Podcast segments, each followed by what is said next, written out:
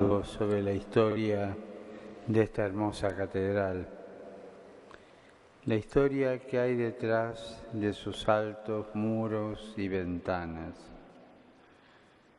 Me gusta pensar, sin embargo, que la historia de la Iglesia en esta ciudad y en este estado es realmente una historia que no trata solo de la construcción de muros, sino también de derribarlos. Es una historia que nos habla de generaciones y generaciones de católicos comprometidos que han salido a las periferias y construido comunidades para el culto, para la educación, para la caridad y el servicio a la sociedad en general. Esa historia se ve en los muchos santuarios que salpican esta ciudad y las numerosas iglesias parroquiales, cuyas torres y campanarios hablan de la presencia de Dios en medio de nuestras comunidades. Se ve en el esfuerzo de todos aquellos sacerdotes, religiosos y laicos que con educación durante más de dos siglos han atendido las necesidades espirituales de los pobres, los inmigrantes, los enfermos y los encarcelados. Y se ve en los cientos de escuelas en las que hermanos y hermanas religiosos han enseñado a los niños a leer y a escribir, a amar a Dios y al prójimo y a contribuir como buenos ciudadanos a la vida de la sociedad estadounidense. Todo esto es un gran legado que ustedes han recibido y que están llamados a enriquecer y a transmitir.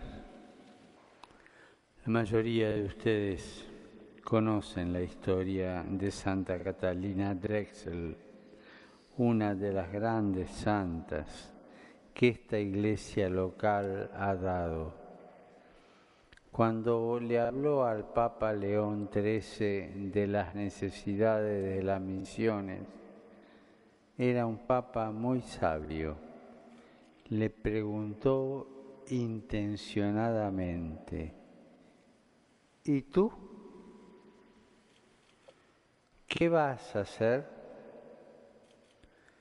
Esas palabras cambiaron la vida de Catalina porque le recordaron que al final todo cristiano, hombre o mujer, en virtud del bautismo, ha recibido una misión. Cada uno de nosotros tiene que responder lo mejor que pueda al llamado del Señor para edificar su cuerpo, la iglesia. Y tú, me gustaría hacer hincapié en dos aspectos de estas palabras en el contexto de nuestra misión específica de transmitir la alegría del Evangelio y edificar la iglesia, ya sea como sacerdotes, diáconos, miembros, varones y mujeres de institutos de vida consagrada. En primer lugar, aquellas palabras y tú fueron dirigidas a una persona joven, a una mujer joven con altos ideales y le cambiaron la vida. Le hicieron pensar en el inmenso trabajo que había que hacer y la llevaron a darse cuenta de que estaba siendo llamada hacer algo al respecto. ¿Cuántos jóvenes en nuestras parroquias y escuelas tienen los mismos ideales, generosidad de espíritu y amor por Cristo y la Iglesia? Les pregunto, ¿nosotros los desafiamos? ¿Les damos espacio y los ayudamos a que realicen su cometido? Encontramos el modo de compartir su entusiasmo y sus dones con nuestras comunidades, sobre todo en la práctica de las obras de misericordia y en la preocupación por los demás. Compartimos nuestra propia alegría y entusiasmo en el servicio del Señor.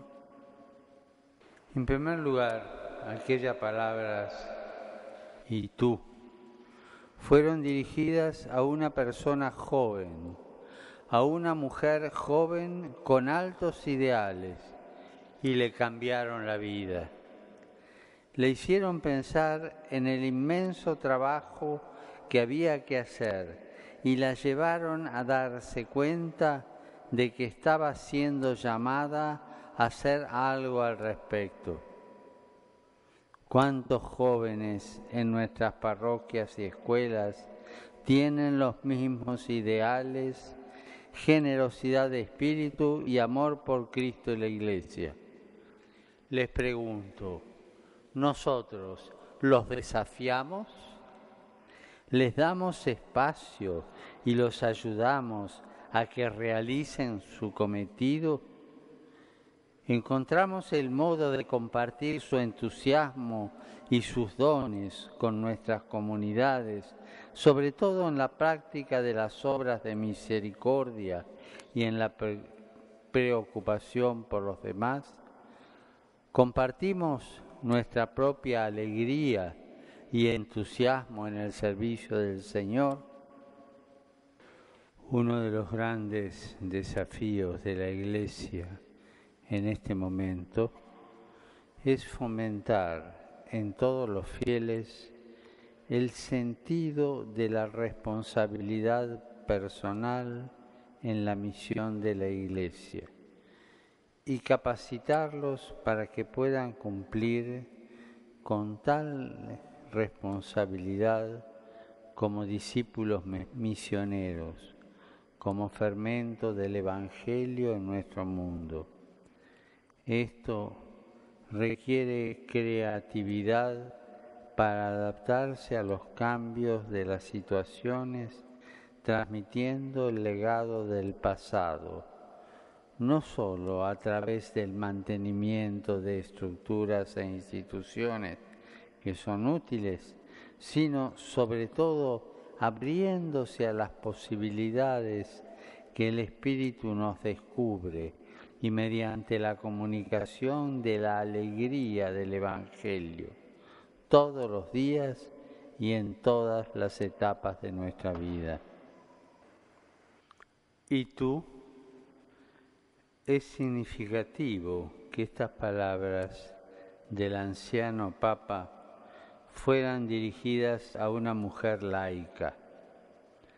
Sabemos que el futuro de la Iglesia en una sociedad que cambia rápidamente, reclama ya desde ahora una participación de los laicos mucho más activa.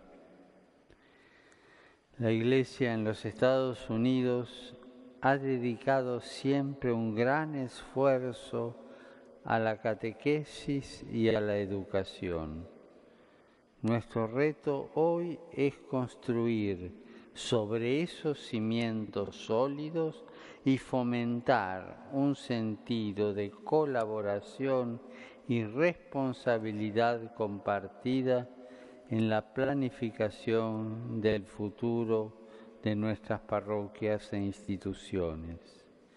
Esto no significa renunciar a la autoridad espiritual que se nos ha confiado. Más bien significa discernir y emplear sabiamente los múltiples dones que el Espíritu derrama sobre la Iglesia. De manera particular, significa valorar la inmensa contribución que las mujeres laicas y religiosas han hecho y siguen haciendo en la vida de nuestras comunidades. Queridos hermanos y hermanas, les doy las gracias por la forma en que cada uno de ustedes ha respondido a la pregunta que Jesús inspiró su propia vocación. ¿Y tú? Los animo a que renueven la alegría, el estupor de ese primer encuentro con Jesús y a sacar de esa alegría renovada fidelidad y fuerza. Espero con ilusión compartir con ustedes estos días y les pido que lleven mi afectuoso saludo a los que no pudieron estar con nosotros, especialmente a los numerosos sacerdotes, religiosos y religiosas ancianos que se unen espiritualmente. Durante esos días del Encuentro Mundial de las Familias, les pediría de modo especial que reflexionen sobre nuestro servicio a las familias, a las parejas que se preparan para el matrimonio y a nuestros jóvenes.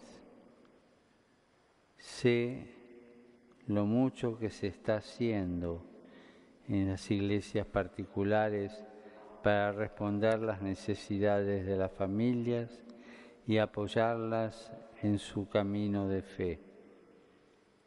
Les pido que oren fervientemente por ellas, así como por las deliberaciones del próximo sínodo sobre la familia.